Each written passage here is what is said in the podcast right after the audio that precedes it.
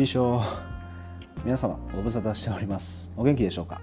鳩水庵のポポアルージュです、えー早速ですが前回の配信で大最終回と声高に宣言してから早2ヶ月。表題の通り、えー新番組ポスト予断も徐々に板についてきたような気がしていると言えなくもない今日この頃です、えーただ大最終回できちんとポスト予断についてのご案内をできていなかったのが心残りでございましたため。しっかりと当番組の後の余談的展開がありますよとお伝えするべくポスト余談で配信中のエピソードを一つ引っ提げてまた戻ってまいりました。今回ポスト余談から逆輸入さながらにお持ちしたのは2023年5月度のオープニング回として配信した「そう眠れるようになったあなたのおかげで僕らは今日までやってこれました」の回です。えー不要不急問答一夜漬け研究会、えーそれから生活以上芸術未満とやってきました僕らのポッドキャストを支えてくれたのは紛れもなくお聞きいただいている皆様でございます。その中でも特に僕らが密かな励みにしていたのがお便りあるいは反応でございます。思えば不要不急問答が始まった当初実質初のメールをくださった眠れる森の美人あるいは眠れる森の美女さん。初めてメールを読んだ時僕は少し泣いていたかもしれません。改めてありがとうございます。そんな眠れる森の美人あるいは眠れる森の美女さんが大最終回に際してもお寄せいただいたお便り AKA 励ましのお言葉を見た時僕はまた泣いていました。そして沖縄を中心に活動している絵描きさんアーティストのナミさん。ナミさんもまた僕らのポッドキャストのヘビーリスナーであるという配信のたび当日ないし翌日にはインスタグラムの DM を寄せてくれて本当に本当にいつもありがとうございます。そしてそしてもちろんお便りこそいただいていませんがいつも僕らのダ話に貴重な時間を割いていただいている耳時間貴族の皆さん心から嬉しいです。ありがとうございます。この後お聞きいただくポスト余談のエピソードはそんなこれまで僕らとお付き合いいただいた皆様へ向けての感謝の思いこれを軸におしゃべりしたものとなっています。どうか皆様のお耳にまた再び届くことを信じてそしてあわよくば新番組ポスト余談も引き続き楽しんでいただければとの願いを込めて番組の最後の方と概要欄にはポスト余談の情報を忍ばせておきますのでどうぞ。何卒。はい。といったところでそれでは参りましょう。新番組ホスト余談より2023年5月8日配信のエピソード。そう。眠れるようになったあなたのおかげで僕らは今日までやってこれました。の回です。どうぞ。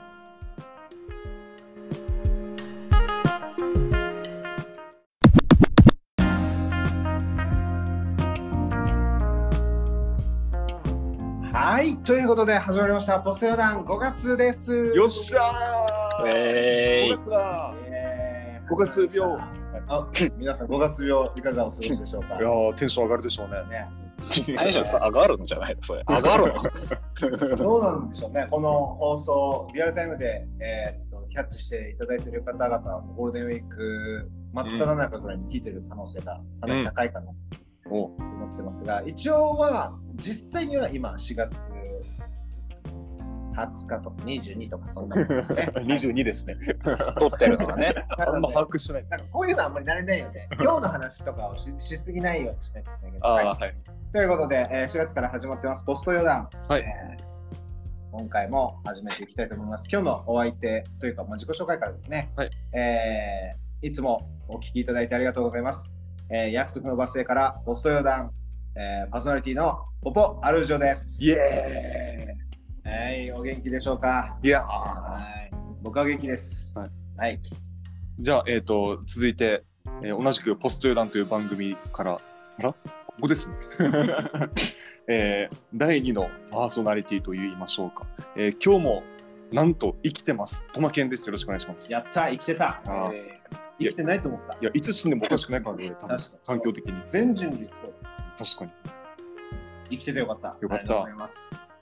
そして、はいはい。えーっと、ポスト余談の、えー何？3番目、なんか第3のみたいな感じで言えるとかっこいいのかなって、ちょっと今、ふと思いました。えーミッキーです。お願いします。ミキー第三の男。第三資格。ね、なんかね、そうそうそう。ふなんかね、殺し屋っぽい感じとか、なんかあ黒幕っぽい感じなんでだろうね。第第三がなんか強いよね。で。なんかね、なんかそうそうそうなんだろそう。なんだろうね、この感じ。第三者とかも感じる。第三者強いか。でも客、観第三者、そうそうそう。第三者委員とかみたいな言い方するじゃない。はいはいはい。確かに。冷静な立場でね。あー俯瞰してるみたいな。確かにこの3人っていうとミッキーが一番強い。あの、ミッキーのミーは、ミーだから、3だから、なんだ。あそういう。あ、そっち？ミッキー俯瞰してみたいな。ミッキー漢字あったの。サンキーっていうなんかポストまさかの。そういう歌的ななあなるほどね。一つ二つがうまく俺と音負けにマッチしてないけど、三つミッキー俯瞰してっていうのは入れれるかもしれない。うん。マジで？よろしく、なんか、その数え歌考えてて。四つマジで四段に花咲かせみたいな。ああ、いいね、いいね。はいいいね、いいね。何 ?1 になんとかみたいな感じね。五ついつもの低たらくみたいな。もうそれでいいじゃん。はい。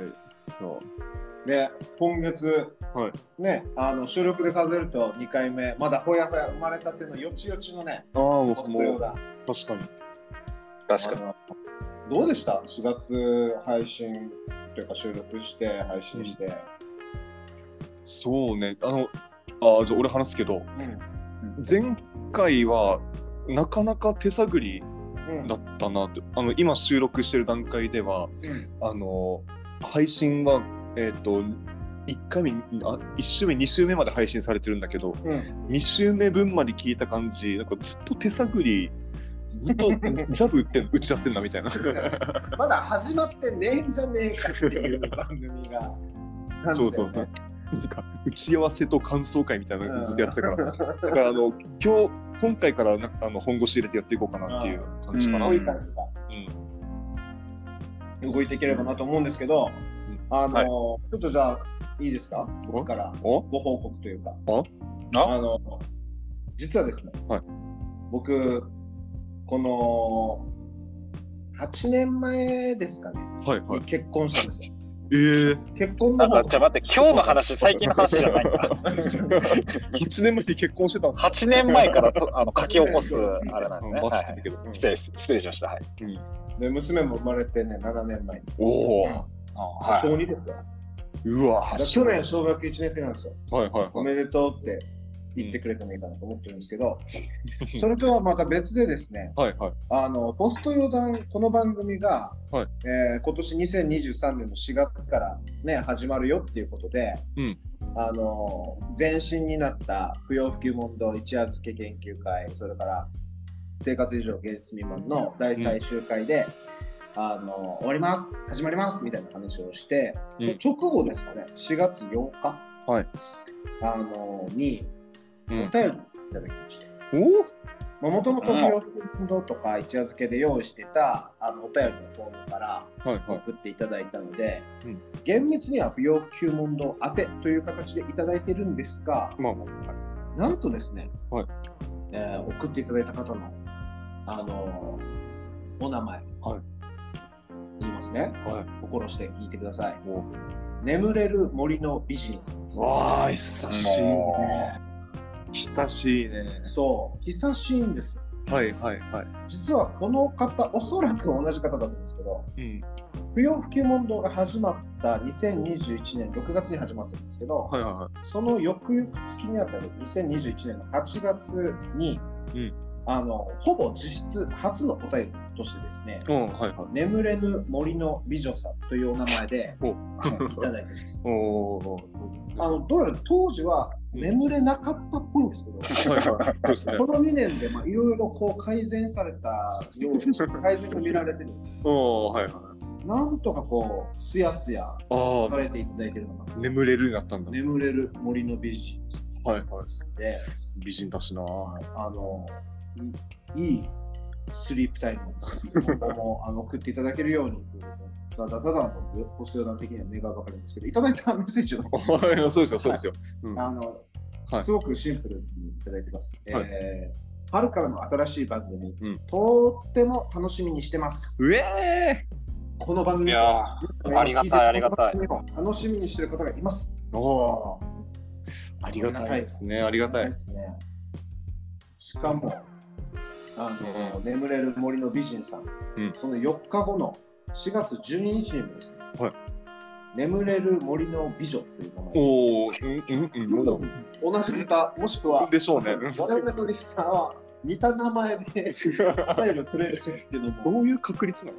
あらがいですね、やっぱり。まあまあまあまあのなんていうんですかね、あの何かを証明とかもらって、うん。まあ、眠れる森の美女さんとして、うん。えーいただいてます。ポストヨナ楽しみです。うえこれはもう楽しみにしていただきすぎなんじゃないかと。これちょっと、いやー、震えるね。震えるね。もうこれ答えなきゃいけないな、みたいな。おね。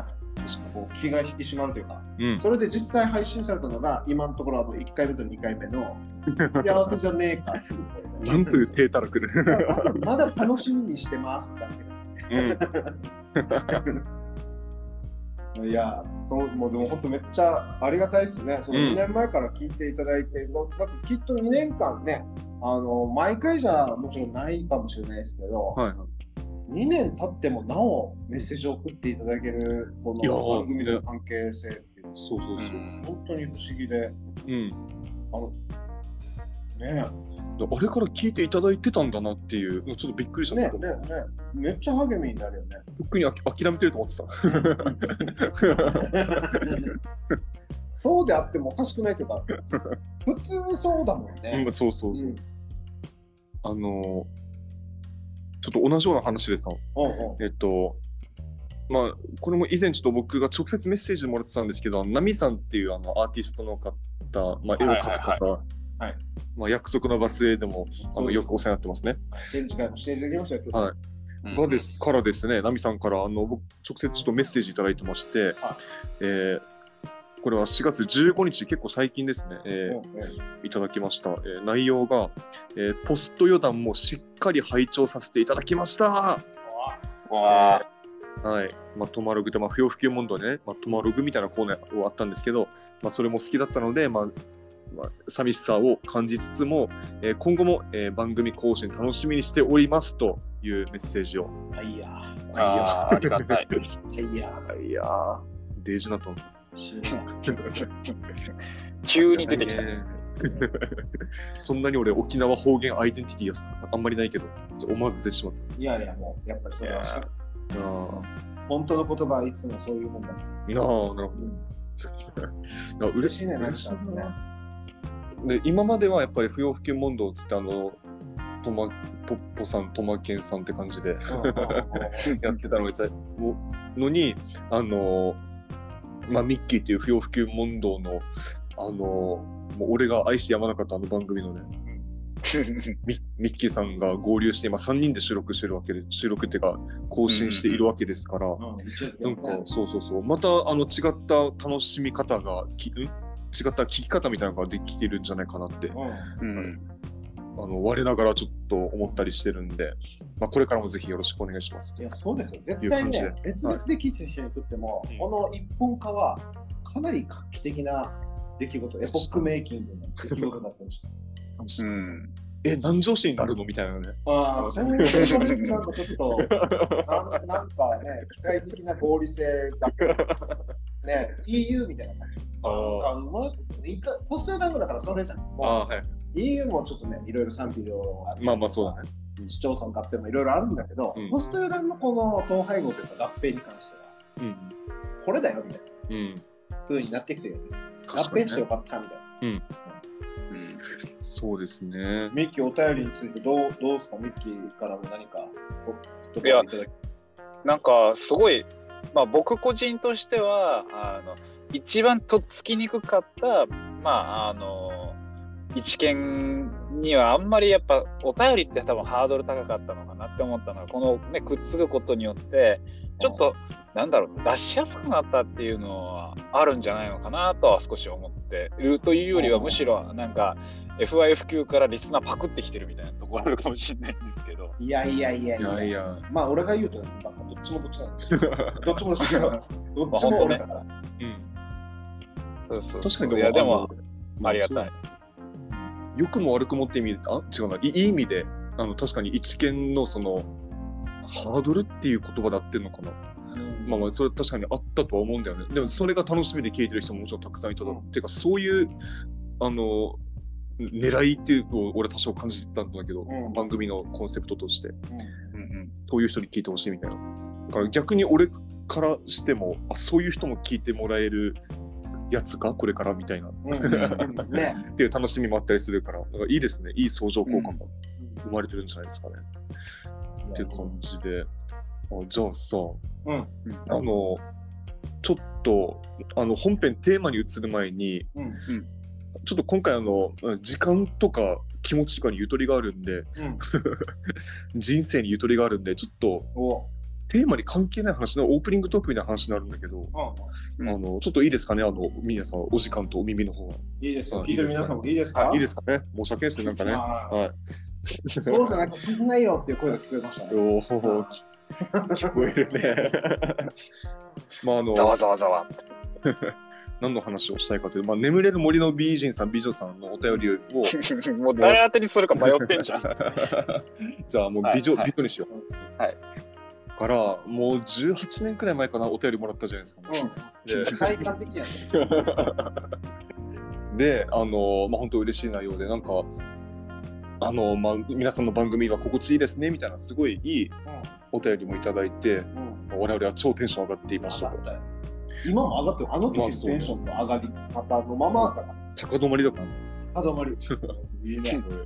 でそのついでにその時に確かなんか眠れる森の美女っていう物語でななんだっけと思ってうんうんでそこで調べてうんあの俺なりにあその物語構造面白いなと思ってその話をちょっとしたことがあるうんんだよね確か。おーあのな何に感心したかっていうとあの今そのあの物語ってあの主人公がお姫様だけどなんかお姫様が積極的に動い動いてどうこうする話じゃなくてどっちかというとお姫様は、まあ、中心点であって物語のうんその周りの人たちがその紡いでいく物語っていう構造になっていると。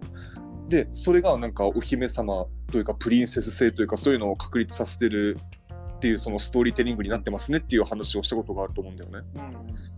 であのちょっと話は変わるんだけど今年の1月か2月くらいにネットフリックスで「ハリー・ポッター」のシリーズ全作品がその配信始まったわけよ。あったあった。で、あ、ハリー・ポッターだと思って、そうそうそう。で、俺、この話あんまり人人にしたことないんだけど、うん俺、子供の時、ハリー・ポッター大好きで、あおのう小説が。へあのどんぐらい好きだったかっていうと、あの本当に小説の発売日に小遣い握りしめて本屋に走ってったくらい、マジで好きだった。ーやばい、。ピュアなやつじゃん。CM じゃん。もう CM よ。俺を取れって言いたいくらいの。そんぐらいのハリー・ポッター少年年だったんだけど、子供の時。そうね。なんかお前ハリー・ポッターみたいな。ダニエルだったんだけど、俺は。で、まあ、その勢いでもちろん映画も見始めてはいたんだよね。で、映画に、あ俺、その小説はもちろん全作品読みましたと。で、映画はどうだったかっていうと、あの、賢者の石一作目もちろん楽しかったんだけど、うんか2作目、3作目あたりで、なんか、うんってなってきて、うん映画に対して。で、4作目を見たか見てないかのタイミングでもう映画をパッタリ見るかったわけよ。あら、その子供の時に。ハリー・パッタリ。ハリー・パッタリ。いや、うまくない。あんまうまくないけど。で、まあ、今回その、まあえっと今年の1月だか2月だかにネットフリックスでじゃあ配信が始まりますよということになって、あ懐かしいなと思って。これを機になんか全部見ちゃおうかなと思って「ハリー・ポッター」をシリーズを、はい。なんか途中までしか見てないのちょっと気持ち悪いから、ん。せっかくなら全部見ちゃおうと思って。で子供の時に何が嫌で「ハリー・ポッター」を見なくなったかっていうのも正直全く覚えてなかったから、うん。まあ、それを思い出すいい機会かもしれないなみたいなうん。感じで見始めたわけですよ。うん。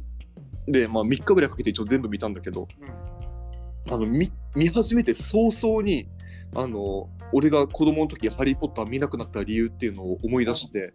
分かった。分かった。ん。で何が嫌だったかっていうと、俺、ハリー・ポッターっていう物語はすごく好きなんだけど、ハリー・ポッターっていう人物が好きじゃなかったわけよ。ああ、そもそも？うん、全然、ちょっと嫌いの領域かもしれないぐらいの。そんなに？好きじゃない。なんか、お前いつまでその感じなの？みたいな 言ってるから。あの、あもうなんかしょうもないことでロンとハリーと喧嘩してるし、本当にずっとだよ、全作品で。あ、わかる、でもそういうの。で、そうそうそうだし、あとなんかすごく大事な場面、大事な決定する場面で、なんかノリ、勢いと感情だけで決めようとするし、そのくせなんか、幼児のように行動力だけはあるから、うんなんか、うんお前それやばいぜみたいな。いやなんか、たまたまうまくいってるからいいけど、お前やばいからな、それみたいなのを、あの、俺は感じてたたわけよね。うんでそれは小説を読んでた子供時代にも若干感じてはいたんだけど、うんなんかいざ映画化映像化されてしまうと余計になんかうわってなったから見なくなったっていうのを思い出したわけよ。突きつけられたみたいな。そうそうそう。でもそこでそんな俺の助けぶりななになったのが「眠れる森の美女さん」なんです。のお便り。まあ、つまりその、まあ、眠れる森の美女さんは、まあ、トマケンさんの視点はいいですねみたいなことを書いてくれたじゃないですか。もうじゃあ視点を切り替えようと。あの眠れる森の美女物語のうん構造に当てはめて考えてみようかなって思って、つまりあのてかこれ明らかに J.K. ローリングも意図してるんだけど原作者のあのハリー・ポッターって全くその主人公性がない人格なんだよ、ああのつまりそ過酷な運命を背負わされたただの少年なわけよあれは。でそんなハリー・ポッターを中心に中心点として描かれるその魔法界全体のその動きの話だから「ハリー・ポッター」のシリーズって。だからそう考えてみると結構腑に落ちたわけよ急にハリー・ポッターの存在が。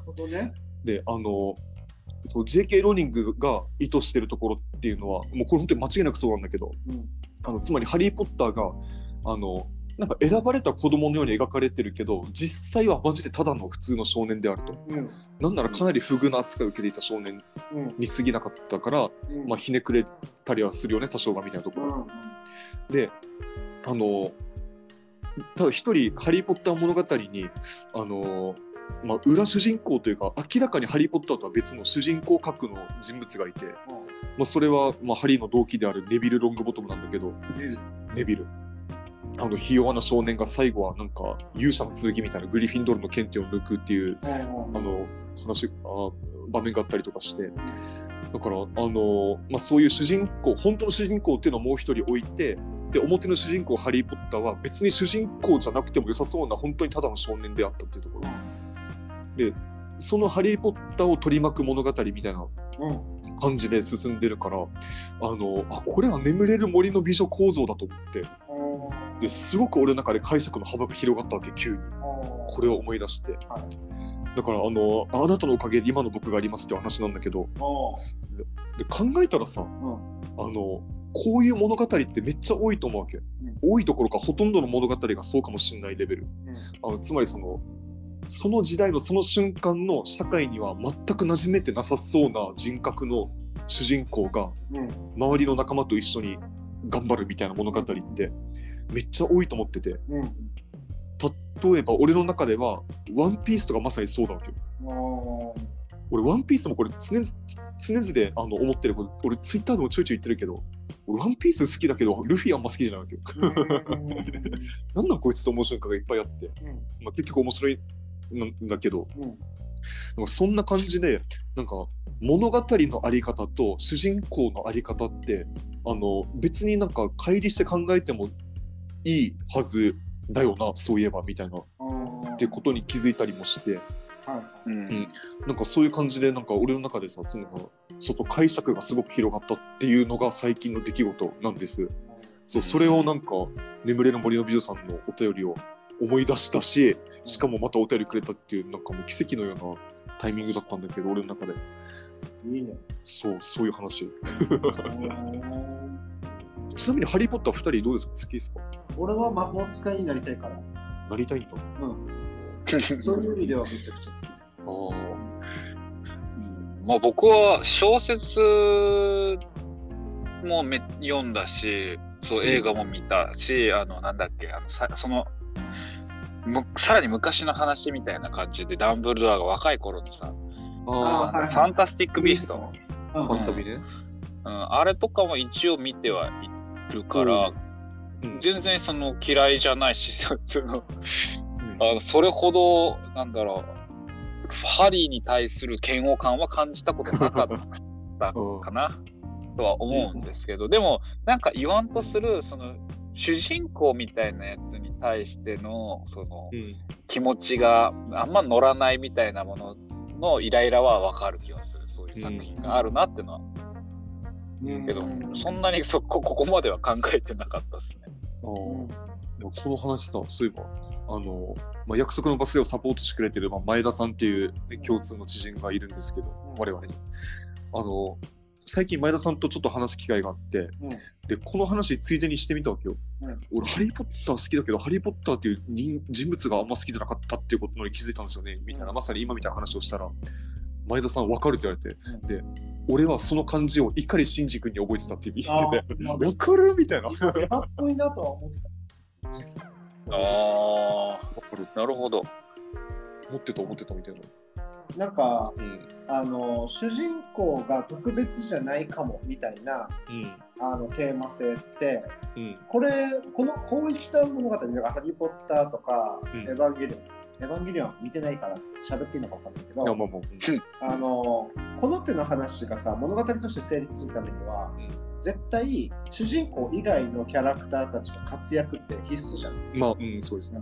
で結果としてあのその主人公の能力に頼っていない分、うんあるいは素質に頼っていない分その主人公が身を置いている世界っていうものがどういう世界なのかっていうディティールが評価されていくと思うわけ。それは周辺のキャラクターをはじめそうなんだけどあのうん渦巻いてる時代の価値観とか、うんうん。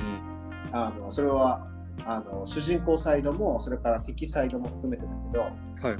あのその辺がしっかり描かれないとただただ頼りない、ね、主人公のあの日常になっちゃうじゃんね。うんうん。はい。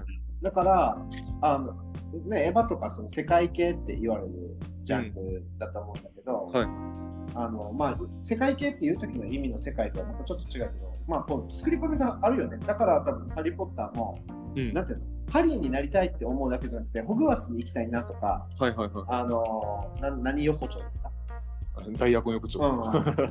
うん、に行きたいとか、はいはいテーマパーク化されやすいのって、世界観があるからで、うん別にポハリー・ポッター本人と会えるか会えないかうんっ。ていうことだけじゃないっていうか、うん。エヴァとかもそうだよね、なんか、うん。シンジ君がめっちゃ好きみたいな。なあんま聞いたことない。うん。でも、エヴァンゲリオン好きな人ってめちゃくちゃ多いよ。多い。なんか、投影する先が主人公以外にも豊富なの。ああ、うん。うん僕前、誰かが言ってたんだけど、その、エヴァエヴァファンの誰かが言ってたんだけど、あれはシンジ君のその自己を獲得する物語だみたいな、アイデンティティの確立の物語だみたいな言ってたことがあって、で、なんかそう言われると確かにそうなんだけど、かといって思春期の彼に思春期の俺がどう調できるかっていうと多分できなかったんだよね。うん。だからあんまり納得できなかったっていうのも、俺もちょっと抱いてたところではあって、でもそこに対する味っていうのも多分あったはずなんだよね。うん。うん。だから同じような楽しみ楽しみ方が多分ハリー・ポッターにも可能であるっていうのが、はそうかも。いでもし身近にさ、ミッキーとマケ身近にハリー・ポッターがいたらさ、どう扱ってたの？例えばさ、あの、あれ、あのハリー・ポッターすごいっていう人も出てくるさ、ハリー・ポッター。はいはい。で、一方で、あ、別にお前が大したことあるわけじゃないだろみたいな、うんしハリーのその経歴を知ってても別にあの特別視しないっていうそれは敵敵視する人もいればあの平等に扱うみたいなスタンスもあったりするはいはいはい。実際身近にハリー・ポッター的な？うんなんかそのパッと見はなんだろうななんか救世主みたいなうん風に見える存在がいた時にはいはい。俺たちってどう振る舞うのかなってああ、どうだろうね。俺嫉妬しちゃいそうだな。ううーん。わかんないけど。なんか、まあ、そのね、設定がどうなのかはわかんない。あの細かくいけば変わると思うんですけど、でもまあ、例えばその有名さん。うん。だけで言ったらそうですよね。なんか嫉妬しちゃいそうな気もするし、まあなんか鼻にかかるわけじゃないんですけど、あいつなんであんな大したことねえのにみたいなのはありそう。ああ、して。はいはい。なんか俺だって別に同じくらいできるけど、うん。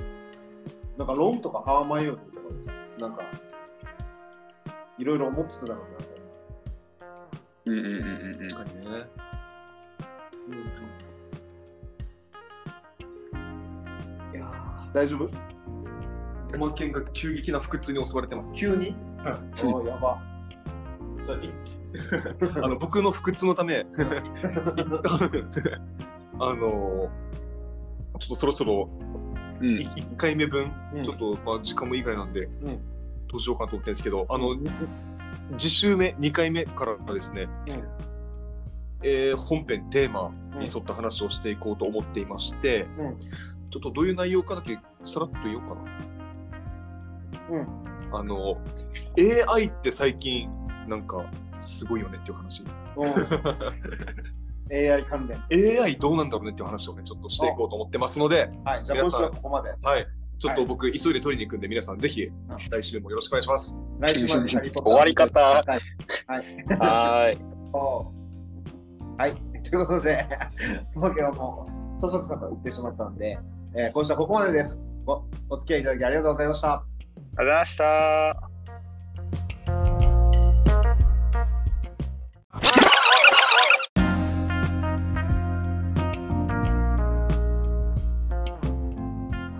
ということで、えーお聞きいただきましたのは、えー新番組「ポストヨーダン」2023年5月8日配信のエピソード「そう眠れるようになったあなたのおかげで僕らは今日までやってこれました」の回でした、えーいかがでしたでしょうか、えー僕とそれからトマケンミッキー、え3人でのオープニング回の配信だった回ですが、本当にですねあのお寄せいただいたお便りそれから皆さんのご視聴それによってですねあの僕らのモチベーションもやっぱりなんだかんだ言って支えられてきたなと改めて聞きながら思っていたところです、えーそんなこんなで、えー今年の2023年4月から新番組「余談の後の話」としてポスト余談をスタートしています。えー概要欄にリンクも貼っていますし、えー Spotify や、えー Apple Podcast その他各プラポッドキャストのプラットフォームでですね、えーカタカナでポスト余談と打っていただくと新番組にアクセスいただけます、えー引き続きどうぞ僕らのダバなしに付き合っていただければと思いますので何卒よろしくお願いします。それではまた新番組でお会いできることを楽しみにしています。ビショー